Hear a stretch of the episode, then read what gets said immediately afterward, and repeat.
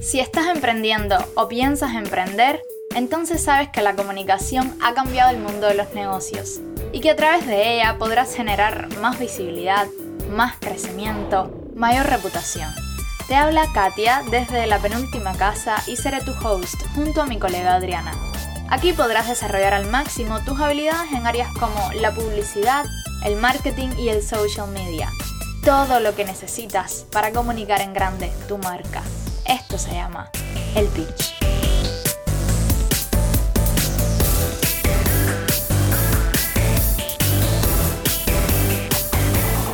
Hola, hola, súper feliz de saludarte como siempre. Y esta semana quiero hablarte sobre un tema y ahí voy a ir directo al grano, directo al asunto, que son los eventos digitales. Muchas veces se piensa que hacer un evento digital es lo más complejo del mundo y que yo soy un emprendimiento pequeño, soy una pequeña marca y no creo que pueda llevar adelante toda la complejidad que conlleva un evento online.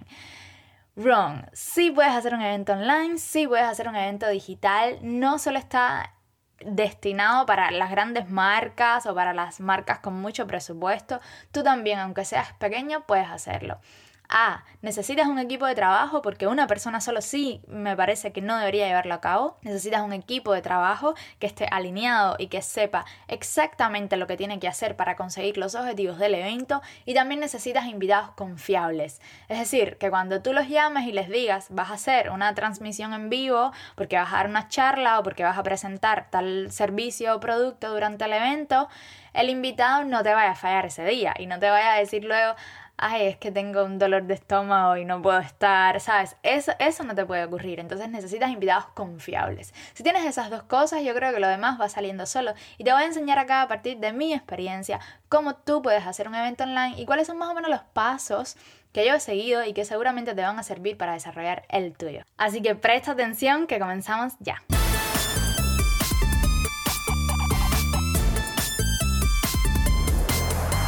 Yo creo que lo primero cuando, que nosotros debemos pensar cuando vamos a crear un evento es por qué voy a hacerlo. ¿Vale la pena ponerme y poner los recursos en función de esa actividad?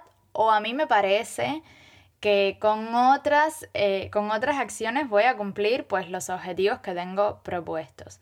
Por lo general, un evento amplía el alcance que tienen tus propios canales porque sale y busca una nueva audiencia es algo completamente diferente a lo que normalmente haces y te puede servir también para lanzar un nuevo producto, un nuevo servicio. De hecho, es bastante común para este tipo de cosas. Puede ser una celebración de tu propia marca que también eh, se hace en esos periodos y es una oportunidad para generar relaciones. En cada evento que realices, incluso si es online, como es este caso del que estamos hablando, vas a establecer colaboraciones, alianzas, nuevas personas, nuevos negocios, nuevas organizaciones que te van a ayudar en diferentes propósitos que vas a tener a lo largo de tu camino como emprendedor o como emprendedora. Entonces, en ese sentido, el evento es espectacular. Sobre todo los eventos online tienen una ventaja y es que vas a captar las, eh, las, direcciones de correo y los, los, datos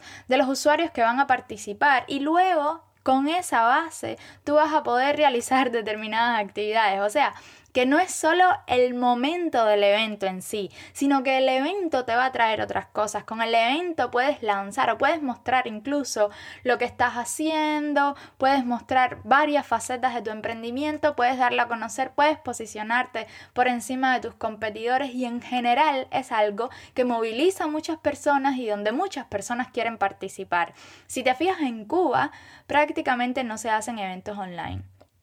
Sí que es verdad que hay problemas con la conexión, con el acceso a ellas, con el costo y que por lo general las personas no van a ver una transmisión directa en vivo durante mucho tiempo. Hay otras alternativas para hacer eventos. Lo que a mí me, me parece es que durante el tiempo de la pandemia, más allá de adaptarnos, lo que sucedió con la mayoría de organizaciones, de emprendimientos y tal, fue un poquito como que detenerse y trabajar a bajo perfil. Y si antes alguien hacía un evento físico, pues no lo retomó y no encontró la manera en estos dos años de pandemia de hacerlo de forma online. aunque podemos destacar casos en los que sí se hizo. De cualquier forma, hacer un evento online, más allá de que la pandemia se esté acabando, hay una desescalada y tal, es útil porque con un evento físico tienes un alcance más limitado, digamos, por localización, mientras que con el evento online vas a poder llegar a personas que no se encuentran en tu zona geográfica. Y eso es maravilloso porque le vas a dar la oportunidad a otros usuarios que también son tu público de estar en él. Así que piénsatelo porque definitivamente es una herramienta muy útil.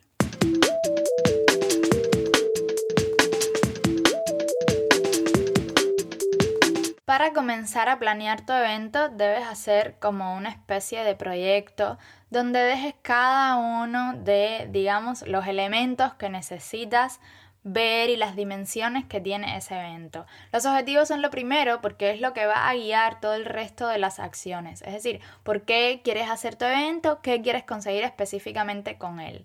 Independientemente de que tú pienses, quiero ser más visible, necesitas poner un objetivo que sea específico porque al final del evento vas a tener que evaluar si conseguiste o no ese resultado. Entonces yo te convido a que busques todo lo que tiene que ver con la técnica SMART de objetivos. Si no la sabes, nosotros la hemos hablado en el pitch y también en la penúltima casa, así que, así que ahí vas a poder encontrar las referencias.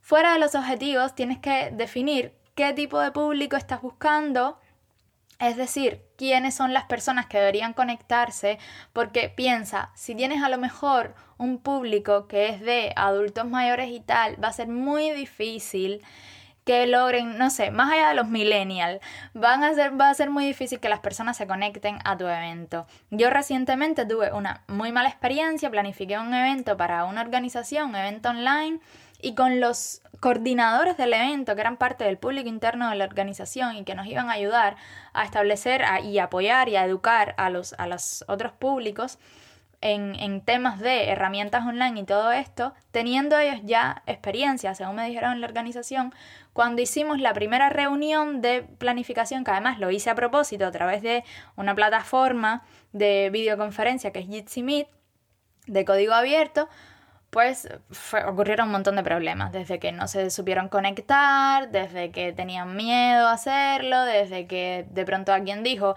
ya yo sé que yo no soy bueno en esto, así que ni lo voy a intentar, y era tan fácil como clicar un enlace, darle un botón y entrar a la sala de la conferencia. O sea, tienes que tener muy presente qué personas son capaces de conectarse qué público vas a tener, porque esto va a depender las plataformas que vas a utilizar. El Pitch Festival, que lo hicimos la, en marzo, la gran mayoría de, de contenidos y de acciones que se realizaron dentro de ese evento fueron en Telegram.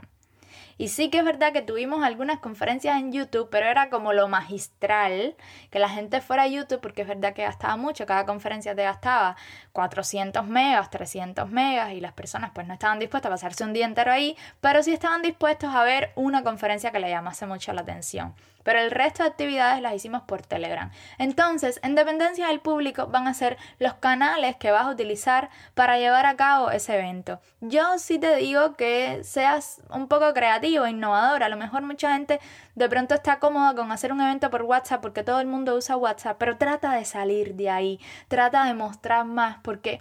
Si algo rico tienen las acciones de comunicación digital es que tenemos muchos espacios para elegir, para poder comunicar nuestro mensaje. Entonces, por eso fue que yo lo hice a través de YouTube también, porque dije, bueno, está bien, todos estamos en nuestra zona de confort en Telegram, pero te voy a mandar para YouTube para que sientas un poco como la adrenalina de, del proceso de participar en un evento en vivo, aunque sea durante poco tiempo. Y luego lo otro que te tienes que plantear es la fecha. Por lo general a mí me sucede una cosa, si yo no pongo una fecha para un evento o para cualquier acción, y la digo públicamente, no me comprometo a realizarla y por tanto comienzo a procrastinar y al final no, eh, no termino en la fecha que me propuse, ¿no? ¿no? No termino tiempo y no lo hago nunca. Yo tengo que ponerme una fecha y decir, bueno, ¿en cuánto tiempo puedo planear y hacer un evento? En 60 días, ok, bueno, voy a poner la fecha en 60, 70 días a partir de hoy y voy a comenzar a trabajar en eso. Y con un deadline ya la cosa es diferente. Y sobre todo si me comprometo públicamente y lo anuncio y tal, ya me estoy forzando y me estoy obligando a hacerlo. No te digo que eso tenga que ser necesariamente tu pensamiento o la manera de hacerlo o la técnica para hacerlo, te cuento solamente algo que a mí me funciona muy bien y que me vino bien también para realizar los diferentes eventos que he hecho, lo, mismo para, para, nosotros, que hicimos el Pitch Festival, como para clientes. Poner una fecha es fundamental además porque te va diciendo qué hay en, alrededor de esa fecha, que, con qué puedo conjugarlo, si no hay otra acción, digamos, muy fuerte que puede opacar la convocatoria al evento durante ese tiempo, que puede hacer que la gente no se conecte, qué días de la semana es mejor hacerlo, o sea, una serie de cuestiones que van a rodear el tema fecha, con lo cual tú necesitas tenerla muy bien dispuesta desde el inicio, aunque a lo mejor la cambies luego, pero tener al menos una fecha tentativa.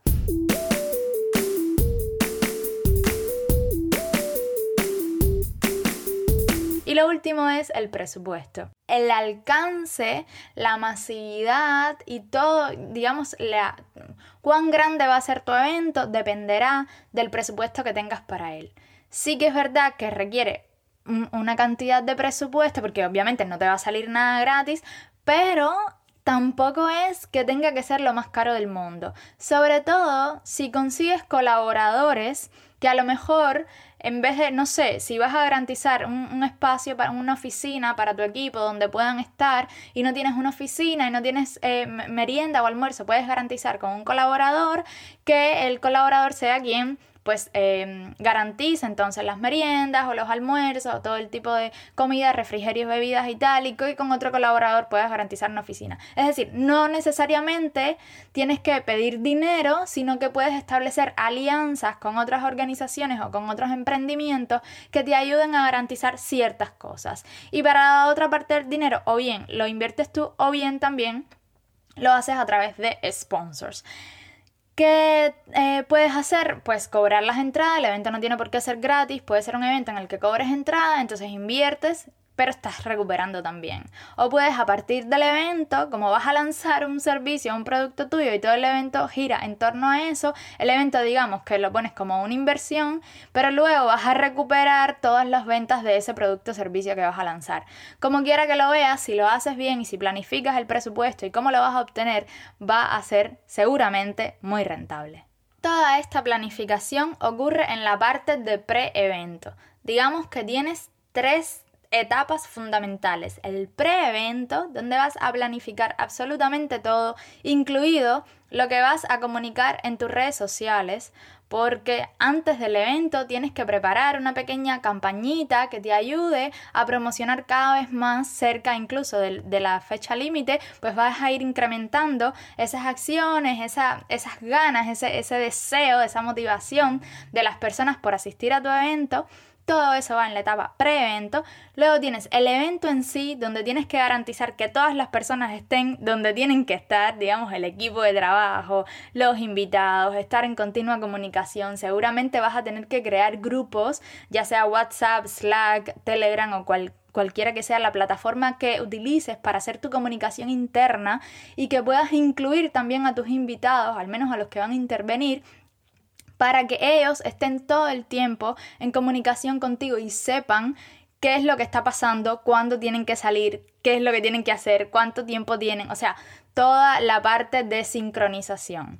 Y luego vas a estar en, en, continua comunicación también con tus participantes, porque si bien a veces tienen un rol pasivo solamente de estar, muchas veces vas a darle una participación más activa y van a tener que estar o van a tener que hablar o van a hacer preguntas, entonces tienes que coordinar todo y tienes que coordinar también que ellos tengan acceso a la plataforma donde tú vas a hacer el evento. Si lo vas a hacer a través de Telegram y alguien no tiene Telegram, hay que dejarle una comunicación a través del correo por el que se suscribieron al evento o a través de la plataforma que sea. Hay que decirles, mira, va a ser a través de esta plataforma, te aconsejo que la descargues, que la actualices, vamos a hacer chat de voz, o sea, una serie de cuestiones que le debes dejar claro a tus participantes para que todos tengan un acceso fácil al lugar del evento.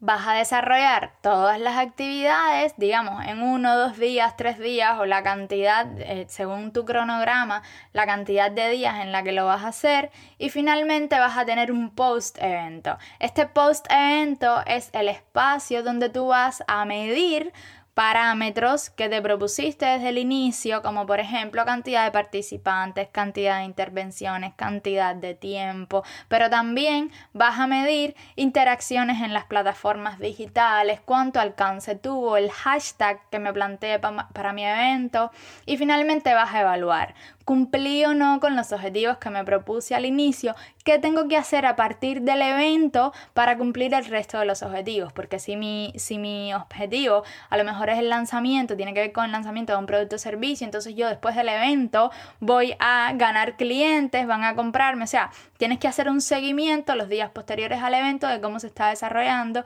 y qué voy logrando a partir de ahí. Y también medir las conexiones, las futuras alianzas o colaboraciones que vas a poder desarrollar. Importante si tienes sponsors es darle después como un feedback de todo lo que ocurrió, igual con tus invitados agradecerle, o sea, es una cuestión también de mantener una comunicación fraternal entre esas personas que estuvieron más cercanas a ti durante el evento. Puedes dar eh, certificados, reconocimientos y una serie de cosas a los participantes y puedes incluir otras actividades del evento. Nosotros, por ejemplo, en el Pitch Festival hicimos un concurso de pitch porque obviamente el podcast se llama así y queríamos hablar sobre ese tema y, poner a las personas en, competencia, por así decirlo, dimos premios, o sea, una serie de actividades que son también parte del evento y que ayudan a movilizar más personas y que ayudan a generar mayor participación y más interés también en él.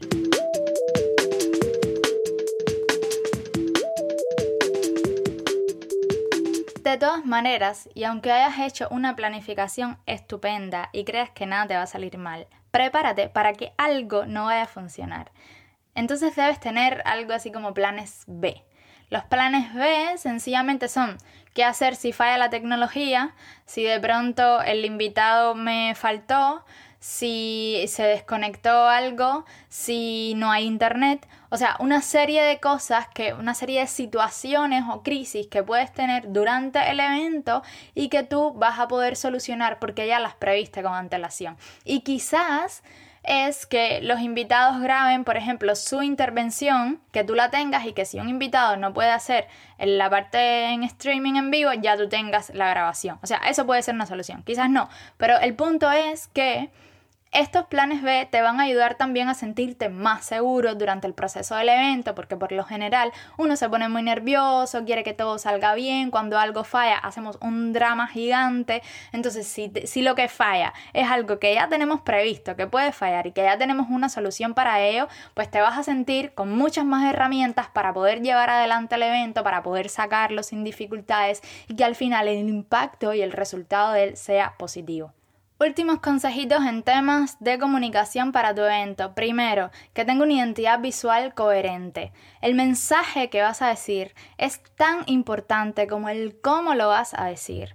Y tú necesitas que tanto lo que se ve en tus plataformas como lo que se ve en las plataformas de los colaboradores, de los invitados y tal, sea coherente si la gente se registra a un evento y les llega una confirmación de que están en el evento y van a participar, esa confirmación tiene que ser diseñada con la identidad visual que construiste para el evento. Y la otra parte es el tema de atención a los medios de comunicación. Súper importante, porque el evento va a tener impacto y visibilidad también si diferentes medios de comunicación se hacen eco de él. Lo que puedes hacer es invitar a la prensa, contarle sobre el evento, contarle sobre sus objetivos y luego durante los días del evento desarrollar entonces notas de prensa que puedan guiarles a partir de lo, digamos lo fundamental, el mensaje fundamental, los mensajes fundamentales que tú quieres comunicar para que ellos entonces construyan sus artículos. Hay medios que te van a poner la nota de prensa tal cual se la diste en su, en su artículo, en su medio, y hay otros que van a construir a partir de lo que ellos vieron y estuvieron en el evento, hicieron y tal, pero se van a ayudar de la nota de prensa. Siempre se van a ayudar de ella y lo bueno que tiene eso es que tú puedes controlar los mensajes, lo que se va a decir, las áreas digamos más importantes. Entonces, te va a servir mucho ambas cosas, diseño y prensa. Ten en cuenta también cuando vayas a darle materiales gráficos a la prensa que puedan también tener esta identidad visual que construiste y que en definitiva todo salga coherente con la línea que tú quieres seguir y que el evento tenga todo el impacto posible que puede alcanzar una actividad como esta. Esos son los pasos, como ves es complejo, pero no imposible y tampoco está reservado para grandes marcas o con gran presupuesto. Tú también puedes hacer un evento. O bien lo haces tú y le destinas el tiempo y los recursos necesarios. O bien puedes contratar a un equipo como el equipo de la penúltima casa o como Escole o como otros eh, emprendimientos en Cuba que se dedican a realizar eventos. Y yo creo que también el saldo es muy positivo al final porque se cumplen objetivos interesantes y porque le hacen saber a mucha gente de las cosas que se pueden hacer en Cuba, que se pueden lograr, que se pueden alcanzar en Cuba. Intenta eso sí, ser un poquito creativo con cómo vas a desarrollarlo, poner algo sobre la mesa que mueva a la gente y que les haga pensar y que en definitiva, pues al final todo el mundo tenga un sabor dulce de, del impacto y de lo que ocurrió durante el evento.